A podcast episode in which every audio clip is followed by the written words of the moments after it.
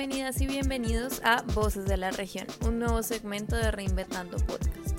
Hoy tenemos la fortuna de entrevistar a Adriana Urrutia. Ella es politóloga del Perú y actualmente se desempeña como directora de la Escuela Profesional de Ciencia Política de la Universidad Antonio Ruiz de Montoya. Es también integrante del Consejo Directivo de la Asociación Latinoamericana de Ciencia Política y presidenta de la Asociación Civil Transparencia en Perú. A continuación le vamos a hacer una suerte de preguntas a Adriana con respecto a lo que significa el estado de las democracias, las prácticas participativas en el marco de la integridad pública y la transparencia en Perú, América Latina y el Caribe.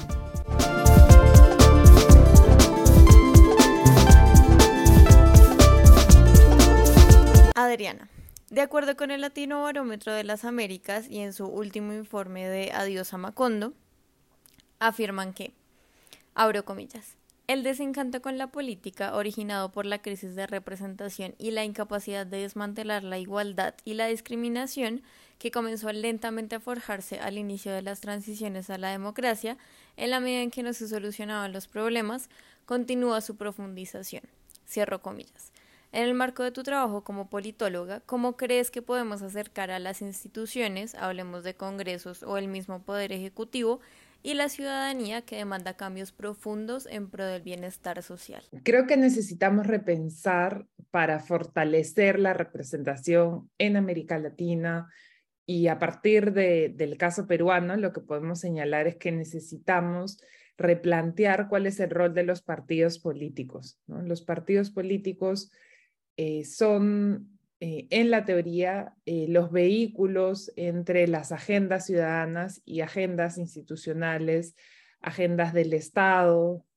Eh, sin embargo, eso no se ha visto en el último tiempo. ¿no? En el Perú se habla de colapso del sistema de partidos a partir de los años 90 eh, que se entiende por colapso del sistema de partidos, una situación en donde partidos fuertes, partidos tradicionales empiezan a debilitarse y empiezan a surgir nuevas formas de representación política que ahora ya no son tan nuevas, eh, que son los eh, movimientos regionales. ¿no? Por ejemplo, en las últimas elecciones son los movimientos regionales los que han ganado la mayoría de, eh, espacios para la gobernación regional. Esto porque es un desafío, porque el movimiento regional tiene representación a nivel de la región, ¿no? El Perú, a diferencia de otros países de América Latina, se divide en 25 regiones eh, y cada una de esas regiones tiene un gobernador regional. El Perú es un país centralista, unitario, a diferencia de países eh, como Argentina, México, que son países eh, federales, federativos, eh, lo cual implica pues cierto proceso de centralización. En el Perú todo está como más centralizado, ¿no? Entonces, los partidos políticos, em, al no tener una representación nacional, no hay un ejercicio de configurar esa agenda nacional a partir de agendas regionales y esas agendas regionales a su vez no se configuran a partir de agendas ciudadanas. Entonces, lo que ha venido pasando en los últimos 20 años es que los ciudadanos se movilizan, hay acciones colectivas, ¿no? Hay, por ejemplo, en el, en el año 2012, una importante marcha que se llamó la Marcha por el Agua para la defensa de los territorios donde eh, las mineras estaban interviniendo y las comunidades se iban a quedar sin agua. Eh, hubieron, digamos, eh, muchas movilizaciones, estas sí fueron movilizaciones nacionales, pero muchísima dificultad en trasladar esas demandas ciudadanas en demandas institucionales y en políticas públicas. ¿Por qué? Porque los movimientos no dialogan con los partidos y los partidos no necesariamente quieren recoger esas agendas ciudadanas. Entonces, en la ingeniería de la representación, el partido político tenemos que trabajar para que sea quien recoja esas agendas, esas demandas que van desde quiero iluminación en mi calle, hasta quiero estar mejor representado en tanto eh, ciudadana afrodescendiente, quiero poner fin al racismo, las diferentes agendas que puedan estar surgiendo en los territorios, en las comunidades, en los barrios, tienen que ser plasmadas a nivel institucional. Lo que está pasando es esta fragmentación entre acción colectiva, que es eh, más antagónica y opuesta al Estado con em, una participación institucionalizada que están copando a actores que no son actores políticos, ¿no? Y entonces hay intereses individuales asociados, por ejemplo, a la minería ilegal, eh, ¿no? Actividades asociadas a la corrupción. Entonces, ese espacio político que debería ser el espacio para pensar el bien común está siendo copado para pensar intereses personales. Y es ahí donde tenemos que trabajar y es ahí donde deben estar nuestros esfuerzos. Y en esa misma línea temática relacionada con esta experiencia que nombras de Perú, ¿tú consideras que la integridad pública es entonces una herramienta que ayude a contrarrestar ese desencanto institucional? ¿Cómo se utilizaría entonces este pilar para fomentar una cultura integral y transparente entre estas relaciones de partidos, ciudadanía, sociedad civil? ¿Cómo sería la relación entre esos intereses? Sin duda la integridad pública es un pilar fundamental y hay que trabajar en fortalecer eso, ¿no? Em, en el Perú, por ejemplo, existe la Contraloría General de la República que viene trabajando en utilizar tecnología, eh, plataformas digitales para mejorar la capacidad de control del propio Estado eso es un esfuerzo que hay que destacar y, tiene que ser eh, fortalecido. En el Perú desde hace muchísimo tiempo además se viene trabajando en una política nacional anticorrupción, se vienen ¿no? fomentando redes para trabajar la anticorrupción. Desde la Asociación Civil Transparencia, por ejemplo, hemos trabajado en un proyecto eh, junto con eh, la Agencia de las Naciones Unidas para el Desarrollo, USAID, y el tema es que en, ese proyecto eh, lo que hemos logrado es establecer redes de veeduría ciudadana. En esas redes de eh, ciudadana, los ciudadanos observan la inversión pública. Durante mucho tiempo, en el marco de la reconstrucción en el norte del país, eh, después del fenómeno del niño, había que restablecer mucha infraestructura y iba a haber mucho gasto público. Entonces se crearon estas redes de veeduría ciudadana que permitían ver em, efectivamente si el gasto estaba ocurriendo. Y eso nos ha permitido luego fortalecer ciudadanía y entonces contar con esas redes para ahora ya no solo eh, evaluar la implementación de proyectos de infraestructura, sino evaluar la provisión de un servicio público como la vacunación. ¿no? Entonces, eh, con eso quiero decir, sí es posible generar capacidades en la ciudadanía, sí se están haciendo avances desde el Estado. ¿Qué es lo que está pasando? Por ejemplo, eh, eh, a la luz del último proceso electoral, lo que vemos es que hay personas con antecedentes que siguen siendo electas. Entonces, también pasa que en los procesos electorales los ciudadanos tienen mecanismos de elección que no ponen por delante la integridad del candidato o la integridad del partido. Por tanto, no están haciendo una apuesta para que quienes después van a ser sus representantes sean personas que van a fomentar la integridad pública.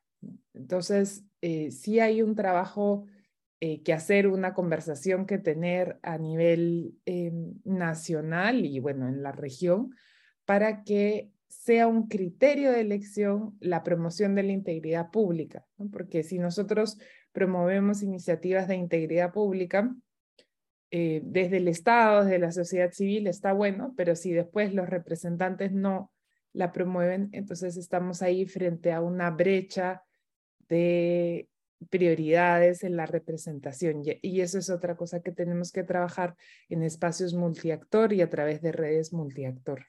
¿Consideras que los ejercicios de veeduría y observación ciudadana promueven el diálogo entre representantes y representados y este ejercicio nos lleva a una mejor calidad democrática, fortalece la democracia? Sí, sin duda. Las experiencias, creo, más institucionalizadas en la región son la experiencia mexicana, ¿no? México tiene desde em, la transición ¿no? lo que ellos llaman la transición democrática, em, una ley que es la Ley de Transparencia y Acceso a la Información Pública, que promovía la implementación de grupos de veeduría ciudadana en diferentes aspectos de la gestión pública. Eso permitía que a nivel local las redes de veeduría se vinculen con sus representantes, se vinculen con funcionarios y así puedan hacer frente eh, a la corrupción. Entonces, en términos de iniciativas y, la historia posterior a iniciativas legislativas que promueven la veeduría. Eh, estos mecanismos de veeduría, sea cual sea la forma normativa que tienen en nuestros países, lo que hacen es que los ciudadanos replanteen su vínculo con las instituciones. Entonces ya no es solo un vínculo confrontacional o un vínculo pasivo o un vínculo asistencialista, ¿no? En el sentido de, ah, necesito esto por ahora, sino al ser ellos actores, actrices activas en la vigilancia, en eh, el compromiso, sea cual sea la iniciativa que se está vigilando, comprenden de manera diferente su rol y entonces el rol se vuelve un rol recíproco y la representación se vuelve un ejercicio de ida y vuelta. En la experiencia de la Asociación Civil Transparencia, por ejemplo, los veedores ciudadanos que participaron en el marco del proyecto Inversión Pública Transparente, que desarrollaron capacidades para observar la implementación de obras de infraestructura pública, esos veedores y veedoras posteriormente decidieron participar en la observación electoral, ¿no? que es otra forma de hacer veeduría ciudadana. Y entonces lo que vemos es que hay un compromiso por estar participando de manera recurrente y ser partes de la vida pública y, del desarrollo eh, y de la calidad democrática misma, ¿no? Porque ellos brindan información, generan información para sus conciudadanos y es esa información la que poco a poco va a ir generando confianza de nuevo en instituciones, ¿no? En un país eh, como el nuestro, en el cual uno de cada dos ciudadanos estaría dispuesto a cambiar la democracia por un régimen instaurado a través de un golpe de Estado en situación de crisis, es bien importante eh, que podamos ir recuperando la confianza, ¿no? La confianza interpersonal y la confianza en las instituciones es la que genera esta mm, situación precaria de la democracia eh, con la cual hay que trabajar y es pues a través de vedurías, a través de iniciativas locales que puedan irse escalando, que eh, creo que la vamos a ir recuperando y que vamos a ir también recuperando la confianza no solo en la autoridad local, sino en la democracia y en el sistema democrático en sí mismo. Y por eso tiene que ser siempre la participación un motor de esa eh, renovación de la creencia que la democracia es el mejor sistema posible. ¿Cuáles crees que pueden ser los retos para instaurar procesos efectivos de integridad en cada uno de los sectores? Eh, América Latina se caracteriza por la desigualdad como configuración de la sociedad y la desigualdad se traduce en eh, política, ¿no? Entonces hay eh, una capitalización de la desigualdad eh, que los partidos políticos y algunos representantes aprovechan. Y ahí emergen populismos, ahí emergen em, clientelismos, emergen liderazgos que lo que buscan es tener sectores de la población que los apoyan y reforzar la idea que son antagónicos con otros sectores de la población. ¿no? Entonces son eh, los pobres eh, a los que yo o con los que yo trabajo no son los ricos que han tenido siempre el poder y acceso a todas em, las posibilidades. Y al segmentar la sociedad, lo que ocurre es que no se construye una narrativa de bienestar compartido y bienestar colectivo. ¿no? Y entonces las personas eh, que votan por una persona que tiene una narrativa de segmentación eh, consideran que esa persona les está hablando a ellos y entonces dicen, él me reconoce en mi identidad, por tanto yo no le voy a exigir pues que sea transparente, que sea íntegro, porque me importa más ser reconocido, ¿no? Eh, y entonces cuando hay estos mecanismos de no reconocimiento integral del ejercicio ciudadano de grupos ciudadanos, eh, ahí donde se fomenta esa desigualdad es donde eh, se capitaliza también eso y ponemos en segundo lugar prioridades colectivas y prioridades compartidas. Pero además también tiene que ver en cómo atendemos las demandas ciudadanas más allá de aspiraciones que pueden ser bien abstractas. Entonces, si en un país donde la desigualdad ha generado que un porcentaje importante de la población no acceda a alimentos o no acceda a educación o no acceda a salud, o que grandes, em, digamos, porcentajes de las familias hayan fallecido a través de la crisis de COVID-19, ¿no?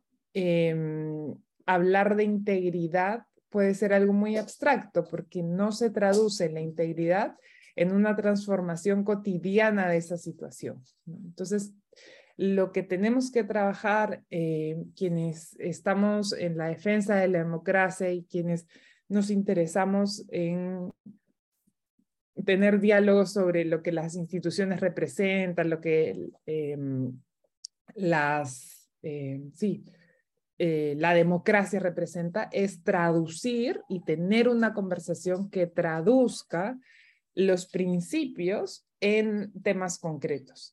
¿Y eh, por qué? Porque también hemos visto que la naturaleza de nuestras democracias, como decía Farid Zakaria, son democracias iliberales. Son democracias que no permiten el pleno ejercicio de todos los derechos ciudadanos, el pleno ejercicio de todas las libertades ciudadanas.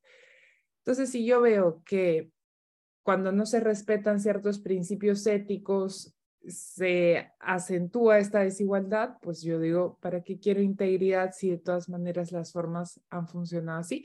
Y lo hemos visto en la región con el impacto negativo que ha tenido el caso de Lavajato y las operaciones de la empresa Odebrecht, ¿no? En el caso peruano, por ejemplo, los cinco últimos presidentes están todos vinculados a temas de corrupción. Y entonces eso hace que el descrédito pues sea muy fuerte, ¿no? Entonces, ¿por qué yo voy a confiar en un Estado si ese Estado es utilizado para robar y para que se enriquezcan estas personas? ¿O por qué yo voy a confiar en la integridad si sé que esa es una fachada y al final yo no tengo que comer? Y ahí es necesario que planteemos precisamente ese vínculo entre agendas ciudadanas, agendas institucionales, pero también que en el trabajo político, que es la forma que tienen los representantes de hacer política, pensemos en la valoración de eh, esos eh, principios como la integridad. Y pasa ahí, creo, eh, y esperaría eh, por una discusión que tiene que ver con un cambio generacional y la mayor presencia de actores, mm, digamos, nuevos o que estén cambiando eh, el sentido de la democracia, ¿no? que los jóvenes participen más en la discusión para precisamente que sean ellos quienes traigan esas nuevas demandas y que digan, nosotros que hemos crecido en democracia, queremos la democracia, pero también queremos, eh, valoramos que se nos diga la verdad, ¿no? que eh, sean gobiernos transparentes, que las mujeres puedan decir eh, los recursos que, que antes eran robados, ahora los queremos utilizar en prevención de nuestros derechos sexuales y reproductivos. Y entonces necesitamos tener esa renovación de los liderazgos políticos para tener renovación de narrativas y renovación de renovación y reafirmación de principios y valores. En Renovación nos gusta resaltar las buenas prácticas de partidos políticos, de gobiernos, de instituciones con respecto al diálogo, la integridad pública y sin duda alguna la transparencia. ¿Qué buenas prácticas tú identificas en el Perú? Eh, en el Perú identifico las de la Asociación Civil Transparencia, que son las que conozco.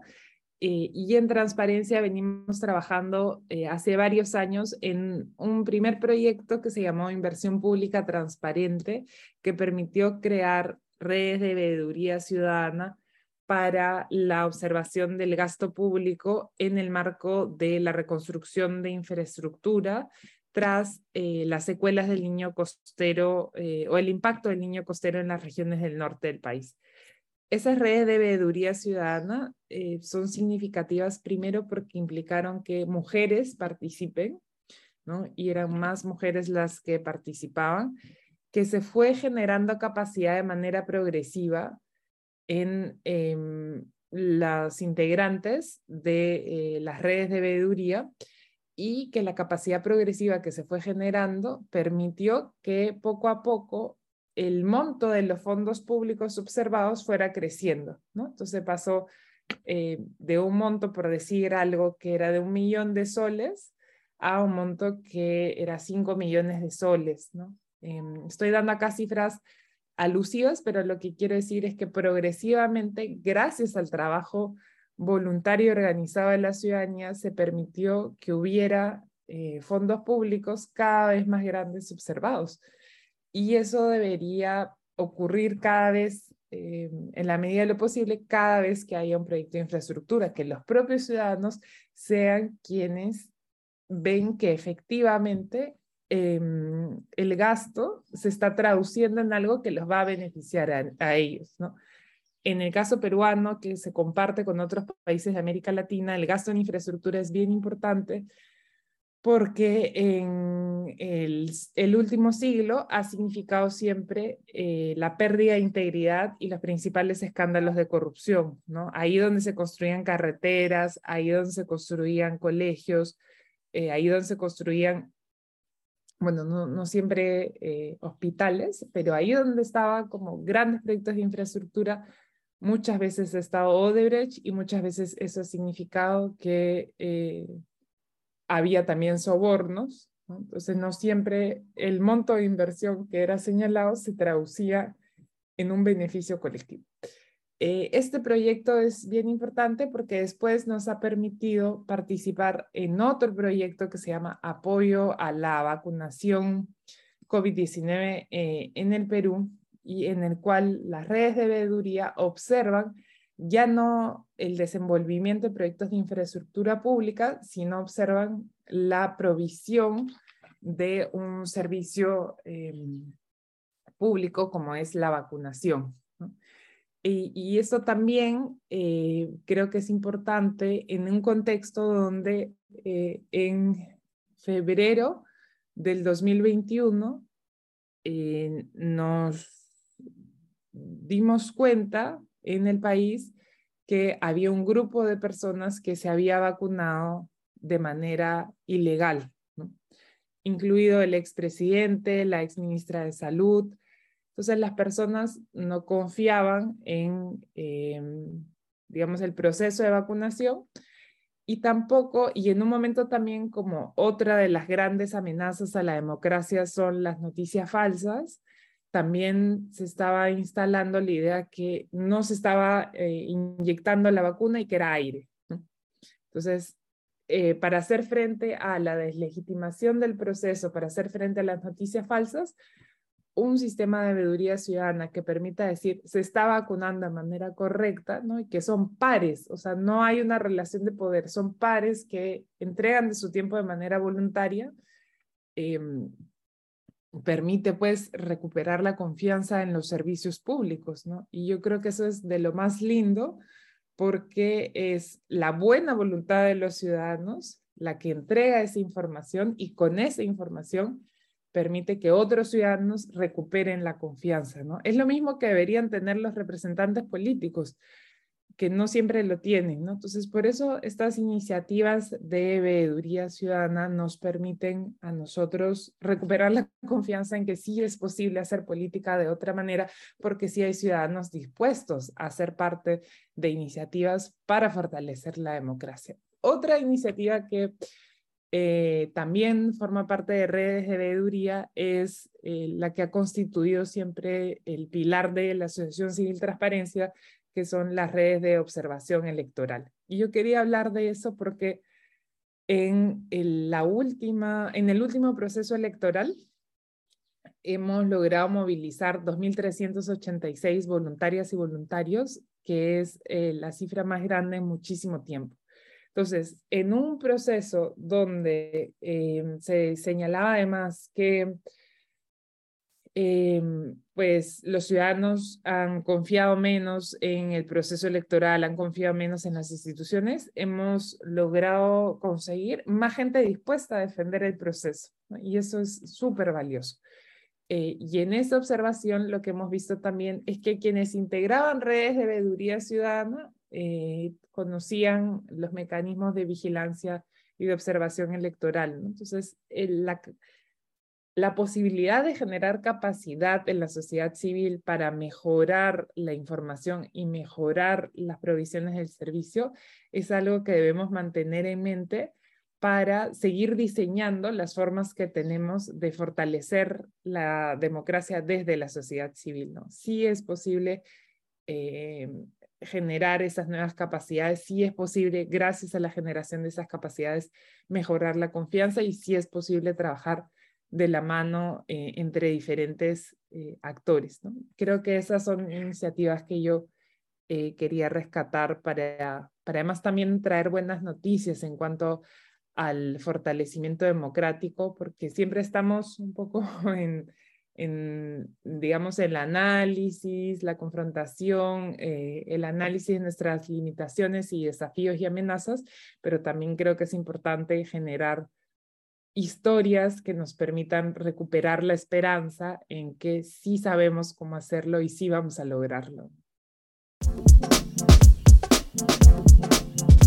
Gracias por escuchar este episodio de nuestro nuevo segmento Voces de la Región un segmento de Reinventando Podcast. Si te gustó, no olvides compartirlo y seguirlo en nuestras redes sociales. Estamos en Twitter como Red Raya al Piso Innovación y en Instagram y en Facebook como Red Innovación. Además, tenemos una página web www.redinnovación.org. Recuerda que estamos en SoundCloud, Spotify y Apple Podcast. Un saludo.